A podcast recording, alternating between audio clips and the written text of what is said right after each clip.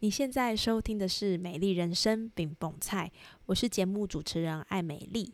今天是美丽精油小教室，让我们一起用简单好记的方式，陪你一起照顾自己，打造属于你的美丽人生。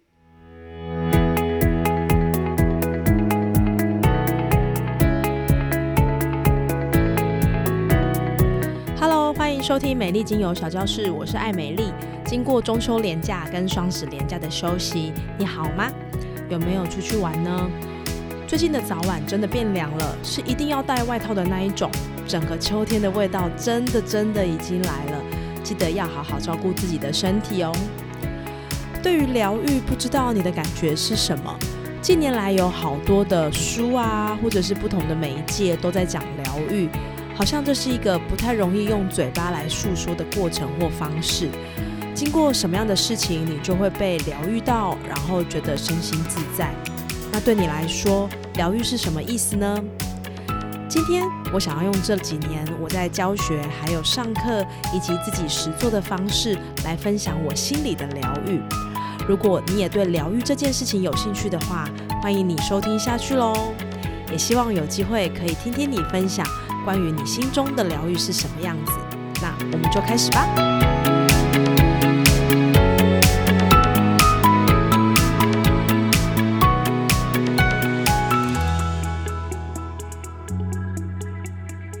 一讲到疗愈呢，大部分的人马上想到的应该是什么呢？对你来说，你觉得是什么呢？如果我们从维基百科里来看疗愈，对，没有错，维基百科里面也有这个词哦，它是这样说的。疗愈或称作治愈，是让患病或是受伤的生物恢复健康的过程。有两个意涵，一个是生理意涵，是指生物在遭受到物理损伤或是罹患疾病时，会使生物的细胞、组织、器官、生物系统无法发挥原本功能。疗愈可以使生物从这样的状态恢复健康。另外一种呢，则是心理层面。疗愈是指将对象从悲伤等负面情绪中脱离，或是使减缓、消除精神上对对象的影响。那这些字其实也有一些历史上的记录，包含在圣经里面有提到耶稣将人们疗愈的记载，或者是在二十世纪八十年代呢，曾出现了疗愈热潮。这个时间点之后呢，疗愈一词就很常被频繁的运用。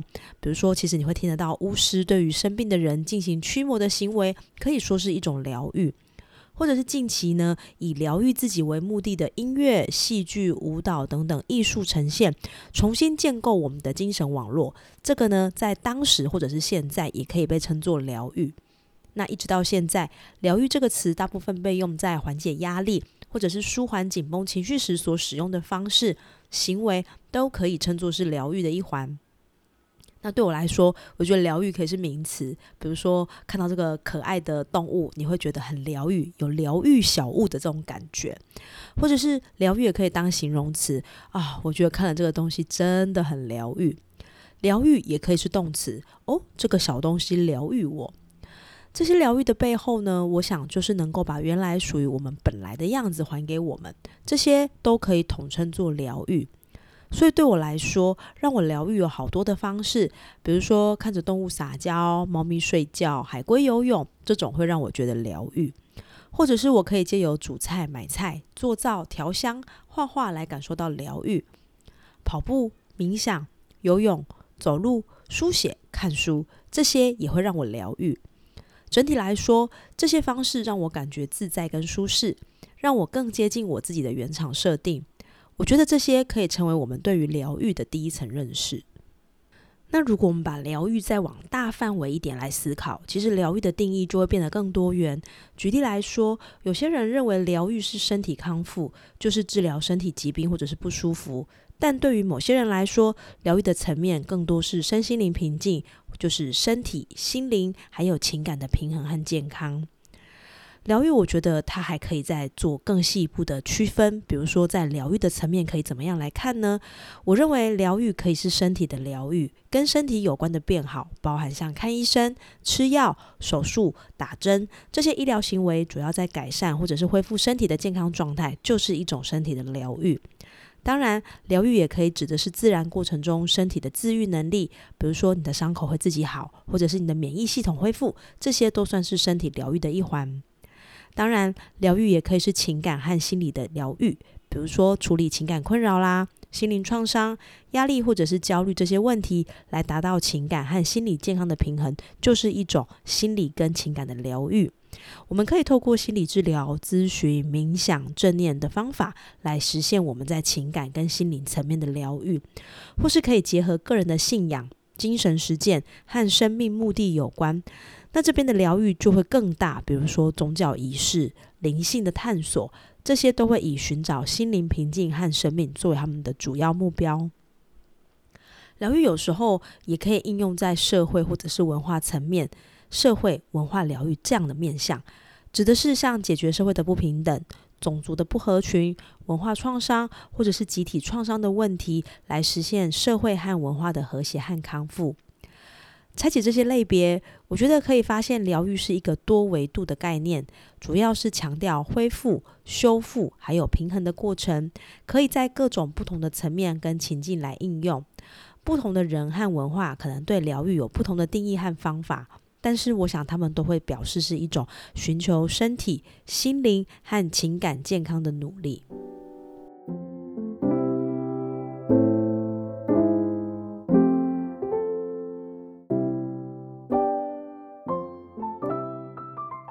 在我们简单的说了这些关于疗愈的事情之后，你有没有发现一件事呢？就是其实疗愈的开始都是从身体开始。因为你会感觉到身体的不舒服，所以开始往上去找寻问题的来源。当你有感觉到不舒服，这个我觉得就是疗愈之路的开始。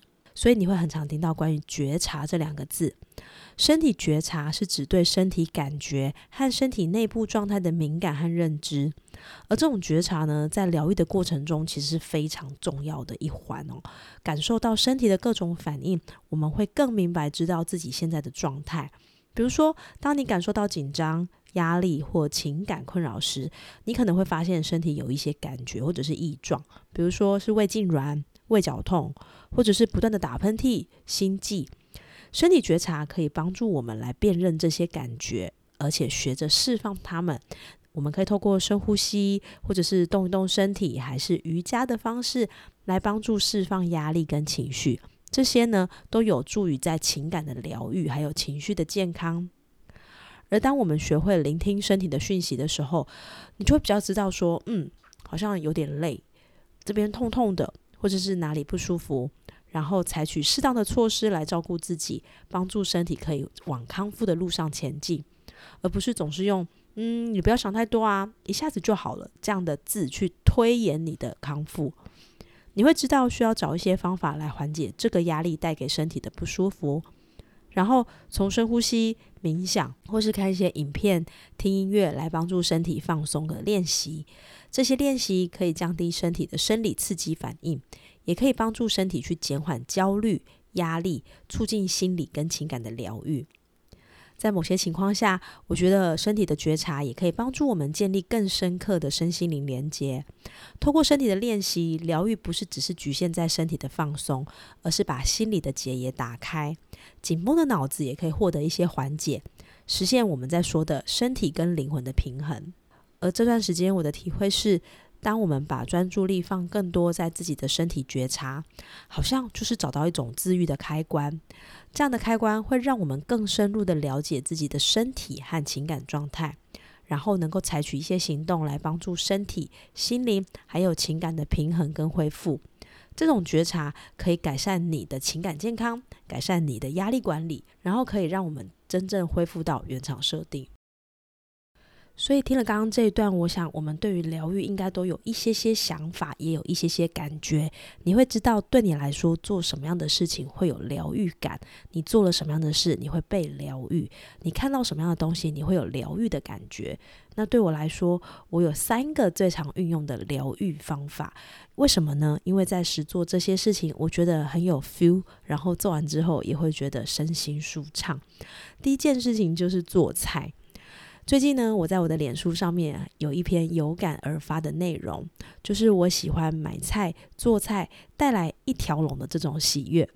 以前我的买菜就是去超市买，那一包一包的菜上面标好金额，拿完之后就直接去结账，方便又迅速。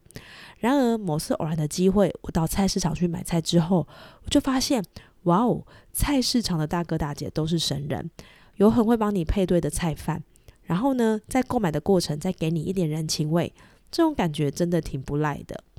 然后回到家里的厨房，从切菜、洗菜、备料、烹煮、翻炒、炖煮，到一锅一锅上菜的美味佳肴，我的心里觉得很舒畅，也很满足。特别是看到家人把桌上的菜都一扫而空，那个感觉也蛮好的。我觉得在这样的过程里面，我真的感觉到的是快乐，而且也可以在每一次做菜之后，感觉心里更平静，感受那些透过食物带来的满足感。这个感觉真的很棒诶。如果你会做菜，我觉得你也可以试试看。第二个呢，对我来说的疗愈方式，其实就是发呆放空。其实我是一个闲不下来的人，所以要我放空，我觉得是很浪费的一件事情。可是有一次，我就在海滩旁边静静的坐着，看了两个小时的海。这两个小时不全然真的就只是在那边吹海风，而是听着海浪拍打的声音，看着翻腾的浪花，或者是你可以闻到空气中的咸味，混杂着海风一起吹拂在身上。在这些过程里，感受着自己的呼吸、自己的心跳，还有阳光洒在身体上的刺刺感。发呆就是什么事都不做，而我就是感受这些外在带给我身体的感觉。有时候我也会躺在床上，放着音乐跟熏香机，就这样发呆，感觉也蛮好的。单纯的听着音乐，闻着让自己舒服的味道，全然的感受身体在当下的感觉，真的不错哦。特别是我喜欢使用木头类的精油，像上周介绍的丝柏，再加上一些快木啦、冷杉、雪松，混搭起来的森林气息，更会让自己有重新得力的感觉。第三个，我觉得对我有疗愈感的事，就是走路。有的时候疗愈也不用想的太过于复杂，光是去走路就可以得到一些不同的感觉。像现在在秋天的季节，你可以看到树叶开始变黄，然后掉落，从这些地方就可以增添许多走路的美好，而不会只是一直走、一直走、一直走，而是可以感受到整个大自然为你上演的动态电影。你会觉察到季节的转变，感受到气味的不同，既有走路让肌肉牵动身体的前进。在感受到能够自在的走路，真的是一件很美好的事。光是这些，你觉得够不够疗愈呢？